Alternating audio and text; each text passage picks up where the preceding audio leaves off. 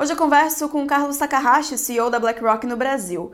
A BlackRock é hoje a maior gestora de ativos do mundo, com 6 trilhões de dólares sob gestão. A gente falou sobre os planos da empresa para o Brasil, também sobre economia doméstica, internacional e por aí vai. Fique conosco.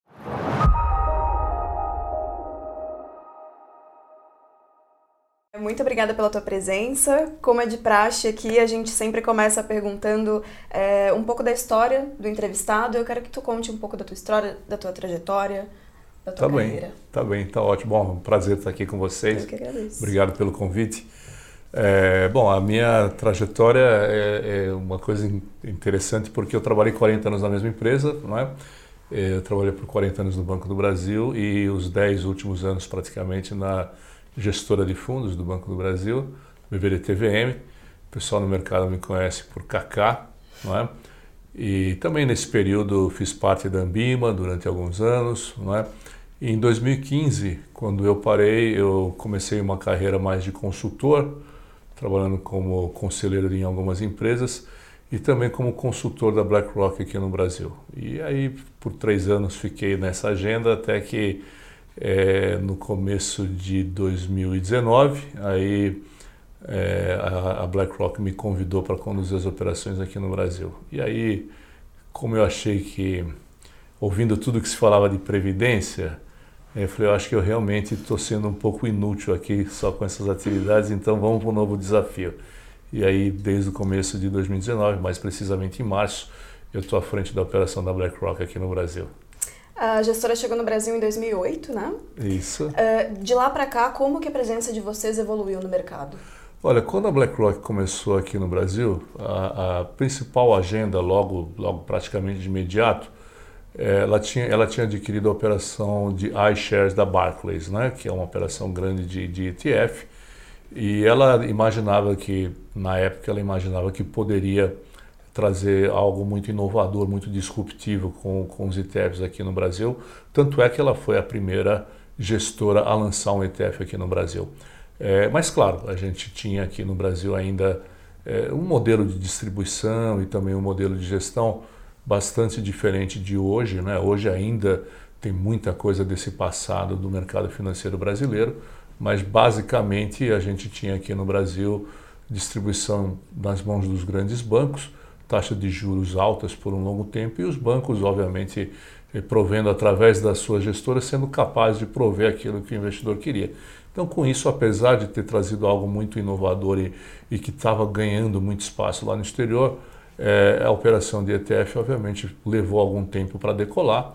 E, e aí, só que é uma coisa muito interessante, né? porque é, nesse período aí de mais de 10 anos, a BlackRock conseguiu, através da insistência, através da disciplina, através da preocupação com as questões ligadas à educação, com a disseminação eh, de novas alternativas de investimento, ela conseguiu, eh, de alguma forma, evoluir muito positivamente. Né? Então, independente, a hora que você olha, claro, Olha, olha que você olha o mercado de ETF aqui no Brasil ainda pequeno, hora que você olha o mercado de investimentos no exterior, de diversificação internacional também muito pequeno, mas eh, a avaliação em relação ao que a BlackRock esperava eh, ao longo da sua história no Brasil, obviamente, é muito positiva.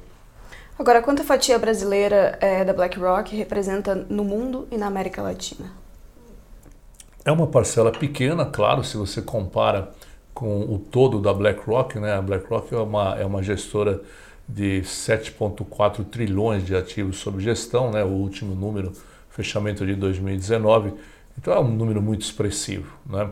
É, então, se você olha para o número, número brasileiro, você vai falar, puxa vida, é pequeno. Mas se você olhar é, principalmente pela tendência do mercado, né, especialmente agora, é, o ano de 2019, que foi um ano extremamente positivo para a BlackRock, ela passa, a, a, operação brasileira passa a ganhar importância. Né? Já há algum tempo, a BlackRock definiu a operação do Brasil como uma das suas prioridades essa é uma das razões pelas quais eu aceitei o desafio, mas uh, obviamente com tudo que nós estamos vendo aqui no mercado brasileiro, com todas as tendências, ambiente macroeconômico, enfim, a gente entende que agora a gente deve experimentar um crescimento mais expressivo. É um sempre bom falar em termos de América Latina que você perguntou. A operação do México é uma operação bastante importante, talvez a operação, a maior operação na América Latina, principalmente porque é, o México fez uma aquisição relevante alguns anos atrás, que é a operação é, de gestão de investimentos do Citibanamex. Então, com certeza isso é, provocou um salto na presença na América Latina, mas a grande prioridade é aqui, na América Latina.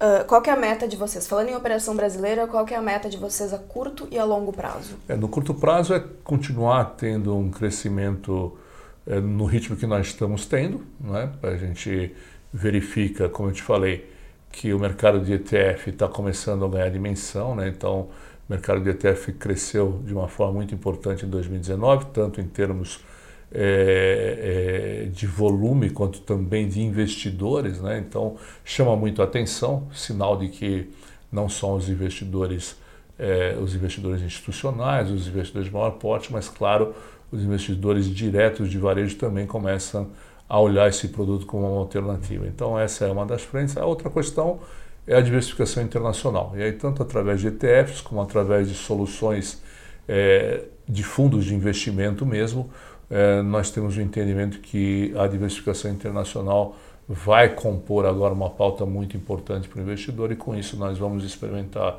é, um crescimento maior. Nós não temos, obviamente, uma estimativa de números, mas é, o que nós queremos é, é, que com as nossas soluções, com os nossos produtos e também é, com outros recursos que nós temos, como por exemplo tecnologia para gestão de portfólio de riscos, que é uma é uma, é uma área em que a BlackRock é muito forte, nós esperamos é, ter uma posição tão relevante quanto ela tem em outras geografias, claro que fora Estados Unidos, porque Estados Unidos é um, é um caso à parte, né?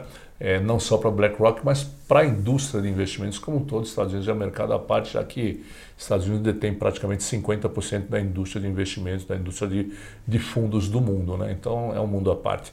Então a gente quer ter uma posição tão relevante quanto, quanto em outras geografias e também participar de uma forma importante da tremenda oportunidade que tem o mercado como brasileiro. É?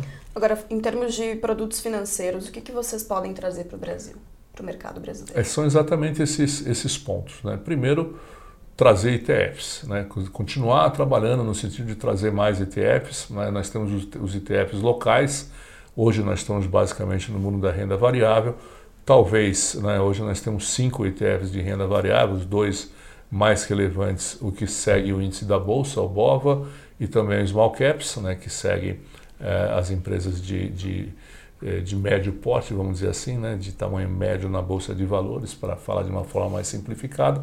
É, e, mas nós também olhamos outros, outros ativos que eventualmente possam ser interessantes uh, em termos de ETFs locais, exemplo de crédito privado e assim por diante. Uh, e, sobretudo, trazer os ETFs internacionais. A gama de ETFs que nós temos no mundo é muito grande e nós queremos trazer essa oferta para cá de uma forma mais simples, mais eficiente. Hoje existe uma discussão regulatória em torno desse assunto. A gente espera que evolua para que a gente possa trazer essas essas alternativas para o investidor. E também a diversificação internacional como um todo. Né? E aí, é um ponto que é sempre importante ressaltar, apesar da BlackRock ser conhecida como uma grande gestora de ETFs, nós temos também uma operação muito importante é, de produtos alternativos, como é, real estate, que seria o mercado imobiliário, é, crédito privado, é, mesmo private equity, infraestrutura, enfim. A BlackRock é uma gestora bastante relevante no mundo uh, nessa, nesse segmento de investimento. Então, nós também queremos trazer essas soluções aqui para o Brasil. E a outra questão que eu comentei é trazer essa ferramenta, ela chama Aladdin, é uma ferramenta de gestão de riscos e de portfólio, e, e ela tem muitas soluções que são destinadas não somente para o gestor, mas também para quem trabalha é, na área de consultoria, na área de advisor. Então a gente pretende também que essa ferramenta seja mais utilizada aqui no mercado brasileiro. Isso a curto prazo? Isso, claro, tem algumas coisas, é, é difícil de falar, né? Se a gente falar em curto prazo dentro de um ano, é claro que muitas coisas devem acontecer, principalmente no mundo do, do ETF, da diversificação internacional, talvez a gente leve muito um pouquinho mais de tempo para adoção é, da nossa ferramenta de gestão de riscos e, e portfólio. E, e, mesmo, é, é, que nem a questão dos ETFs internacionais, depende um pouco da agenda do regulador, é? então tem algumas coisas, algumas, algumas, algumas variáveis, né, ou algumas estratégias que dependem de outras questões. Se tudo correr bem, é, é muito provável que já nesse ano a gente é, tenha muitas novidades por aí. Né? E se, obviamente, é, essas dependências né, que nós temos, né, se de repente acontecer qualquer coisa que, que demore um pouco, mas que seja. Né? Mas eu diria assim é, que é uma agenda de curto prazo para construir o médio e o longo. Né? Agora, no mundo, dois terços dos investimentos da BlackRock estão com investidores, desculpa, de recursos da BlackRock estão com investidores institucionais. Sim. Qual é a proporção disso aqui no Brasil? É, aqui é, a proporção é um pouco diferente, né? Principalmente que quando a gente fala em investidores institucionais, normalmente a gente está falando de fundos de pensão, endowments, né? esse tipo de investidor. Aqui no Brasil é um pouco diferente. Aqui no Brasil o crescimento, principalmente é, porque ele foi todo calcado nos ETFs, o crescimento está mais no segmento de wealth, no segmento de private bank e nas plataformas, algumas plataformas que de alguma forma fazem os ETFs chegar é, na pessoa física como investidor final. E, e tem uma razão muito simples para isso. Né? Então, uh, eu diria assim que a razão mais simples é porque o, o próprio segmento, todo mundo sabe, né? os, pró os próprios investidores institucionais, eles uh, ficaram muito ficaram, ficaram muito posicionados em ativos domésticos porque eles traziam a rentabilidade necessária para eles atingirem as metas atuariais, aquilo tudo. Né? Então, eles sempre ficaram muito expostos em produtos, produtos vinculados à inflação uh, em, em, em, horizontes de longo prazo. Né? Então, com isso, claro que todos os demais investimentos perderam a competitividade ou a atratividade. É por isso que, acertadamente, o escritório aqui do Brasil escolheu ir para o segmento de wealth, de private banking, né? e mais aquele que chega mais próximo da pessoa física e a operação evoluiu com isso. Agora o mercado ele tem é, um grande programa de desestatização, né? É, tem boatos que rondam inclusive o Banco do Brasil. A BlackRock tem interesse nesse tipo de, de fusão e aquisição por aqui? Então, é, essa é uma pergunta né, que todo mundo, é uma pergunta de alguns milhões. Né? E, e sem dúvida, assim, uma, um ponto que sempre é bom ressaltar é que a, a BlackRock tem o crescimento dela ao longo da sua história em diversos lugares e também nos Estados Unidos muito do crescimento dela se deu através de aquisições também. Né? Então a BlackRock sabe adquirir, né? sabe fazer parcerias. Né? Então, é, como eu falei, o, o, mundo do a, BlackRock entrou de uma forma mais é, mais forte no mundo de ETFs através da aquisição da operação de iShares do Barclays. Né? É, no varejo dos Estados Unidos, ela fez uma grande é, aquisição que foi, o, o, foi a asset de, do, do, do eh, do Merrill Lynch. Né? Então, eh, ela, ela, tem esse, ela tem essa cultura também. Então, mas por outro lado, ela também tem uma cultura muito conservadora, uma cultura muito pé no chão e uma cultura muito de olhar com muito cuidado, né? Qualquer ativo que demande uma aquisição, é, acabamos de falar também, desculpa, só é, falando do Citibanamex, que é uma aquisição super recente, né, da Asset lá no México, que deu um outro salto lá. Mas a BlackRock ela, ela, ela, ela sempre tem um olhar é, muito, muito conservador, muito seguro, especialmente com relação ao alinhamento cultural. Né? Então ela se preocupa muito, então ela, ela, ela tem uma cultura de organização, né? então tem uma frase é, que a gente fala todo dia na BlackRock que é One BlackRock, né? uma companhia só para ter alinhamento e tal. Então, claro, se surgir algo que é, tenha sinergia, que tenha atratividade, que obviamente a gente enxergue como algo que possa ter um, um bom alinhamento cultural, é algo para ser olhado. Né? Então, com certeza, isso sempre vai estar no radar também. Agora, mudando um pouquinho de assunto, qual é a tua avaliação do governo Bolsonaro até agora? Olha, eu, eu vou fazer uma avaliação dentro daquilo que é, a minha atividade permita que é, eu faça alguns comentários. Né? Então, é, muito mais sobre o ponto de vista econômico. Né? Então, se você me pedir, pedir para fazer uma avaliação da área de educação ou de qualquer outra área, eu vou fazer uma, uma avaliação talvez como cidadão e não como representante da BlackRock. Né? Então, acho que é muito mais sobre a questão econômica. Eu acho que é, é a, questão, a questão dos avanços da equipe econômica acho que é, uma, é um avanço visível né?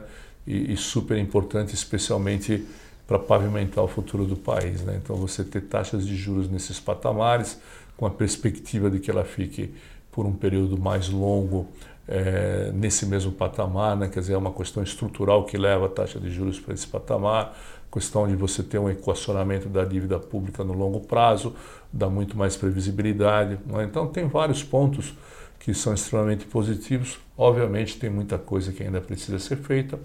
Tem outras micro-reformas que, que andaram nesses últimos anos também, que às vezes a gente não presta atenção, né? mas tem coisinhas pequenas que também já aconteceram que são muito importantes para você ter um ambiente de negócios mais favorável, né? E talvez a grande virtude é efetivamente essa questão da liberalização da, da economia, né? que permita com que ativos no mercado tenham preços de mercado, que soluções de mercado sejam soluções efetivamente de mercado e assim por diante. Isso tudo é, na nossa visão, vai ser muito importante para que a gente tenha um mercado de capitais mais forte aqui, tenha uma indústria de investimentos mais forte e assim por diante. Agora, aproveitando o gancho, como que vocês veem, como que vocês enxergam o investidor estrangeiro? Como é que ele está vendo o Brasil nesse momento? Olha, o investidor estrangeiro, ele, é, acho que tem duas visões com relação ao investidor estrangeiro, né? É, primeiro, é, pelo sim, pelo não, essa, essa discussão de investidor estrangeiro sempre vem, é uma pergunta importante, mas a, a o, posi o, posicionamento dele com relação ao Brasil está muito mais atrelado aos impactos do Brasil estar tá dentro do conjunto de países emergentes. Né? Então, principalmente durante o ano de 2019, nós sofremos muito o impacto do que aconteceu é, no mundo todo e respingou para os países emergentes e aí sim respingou no Brasil, porque hoje, obviamente, muitos dos investidores olham é, Brasil, assim como muitos outros países, dentro de um pacote de emergência. Então, é, o grande impacto que nós tivemos foi esse. Agora, é claro, é, quando nós tivermos a, a grande discussão para a vinda mais intensa do investidor estrangeiro durante o ano de 2019 foi a questão da reforma previdenciária. Ela aconteceu e os investidores acabaram não vindo muito mais pelos impactos que eu comentei. É, Claro que em esse ano, a gente tendo sinais de crescimento mais fortes, que as demais reformas continuem eh, em andamento, especialmente a reforma tributária e outras reformas, micro-reformas, para tornar o Brasil um país mais fácil de fazer negócios, eh, isso tudo vai facilitar a vinda eh, mais intensa do investidor estrangeiro e, claro, uma agenda de privatizações, uma agenda de infraestrutura, quer dizer, é, todas essas oportunidades de investimento é, acontecendo aqui no país, claro que você vai ter um fluxo muito maior e, sobretudo, um fluxo de longo prazo, que vai ser muito positivo para nós. Aproveitando o gancho também, é, qual é a perspectiva de vocês para a economia doméstica e para juros agora em 2020? Então, tudo indica que a gente deve continuar tendo os juros em patamares baixos por um longo tempo, né? não só 2020, mas um pouquinho adiante, ainda que em algum momento tenha necessidade de fazer algum ajuste é, da taxa de juros para cima, em função de é, um impacto um pouquinho maior na inflação, ou coisa dessa coisa, coisa, ou eventos dessa natureza, mas enfim, a perspectiva é que a gente tenha é, uma taxa de juros razoavelmente baixas por um período maior. E o crescimento, claro que a expectativa, né, diante de todo esse dever de casa que foi feito, é, alguns sinais no final do ano foram razoavelmente positivos, agora no começo do ano tem alguns sinais que decepcionaram um pouco, mas de toda maneira acho que é, é bastante claro que a gente vai ter um 2020 com crescimento maior, 2021 também, assim por diante. É, é, é, é um pouco de tendência e muito de expectativa, né, de desejo. E também, na tua visão, quais são os cinco temas que o investidor precisa se atentar ao longo desse ano de 2020? Olha, cinco temas, vamos ver se a gente chega neles, mas enfim, vamos lá. É, talvez o principal tema que o investidor tenha que estar de olho realmente são os eventos geopolíticos. Né? Então, é, o final do ano terminou com uma discussão geopolítica importante, com coisas acontecendo aqui até no nosso continente, exemplo do, dos eventos no Chile e assim por diante. E, e, também agora no próprio início do ano, já viramos o ano com, a, com essa razoável surpresa né, envolvendo Estados Unidos e Irã. Então, de fato, eventos geopolíticos continuam sendo um tema importante.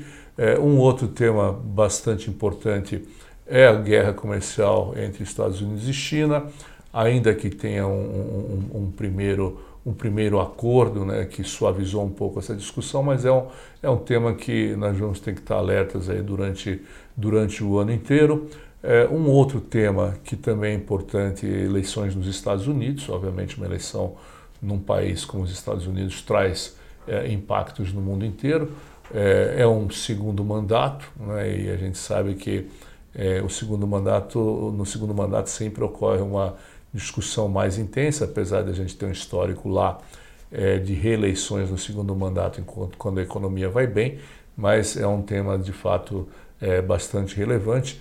É, a outra questão, né, que sempre é, a gente talvez não esteja olhando ainda com, tanto, com tanta atenção, mas no campo doméstico, de fato, nós temos uma eleição já, né, nesse ano, né, uma eleição, eleições municipais, num, num contexto político novo, né, e também com a economia num contexto novo. Né? Então, com tudo isso, a gente também tem que estar atento às eleições municipais e como elas vão, vão não só acontecer, mas todas as discussões em torno dela. Né? Então, no ponto de vista doméstico, é importante. E, claro, é, a continuidade das reformas. Né? A continuidade das reformas também é, no campo doméstico tem uma importância muito grande, porque, obviamente, quando você entrar na discussão de reforma tributária, por exemplo, é, você tem grandes impactos em várias áreas e, obviamente, isso também traz impactos nos investimentos. Então, eu acho que seriam esses, mesclando um pouco né, do, das questões globais e das questões locais, acho que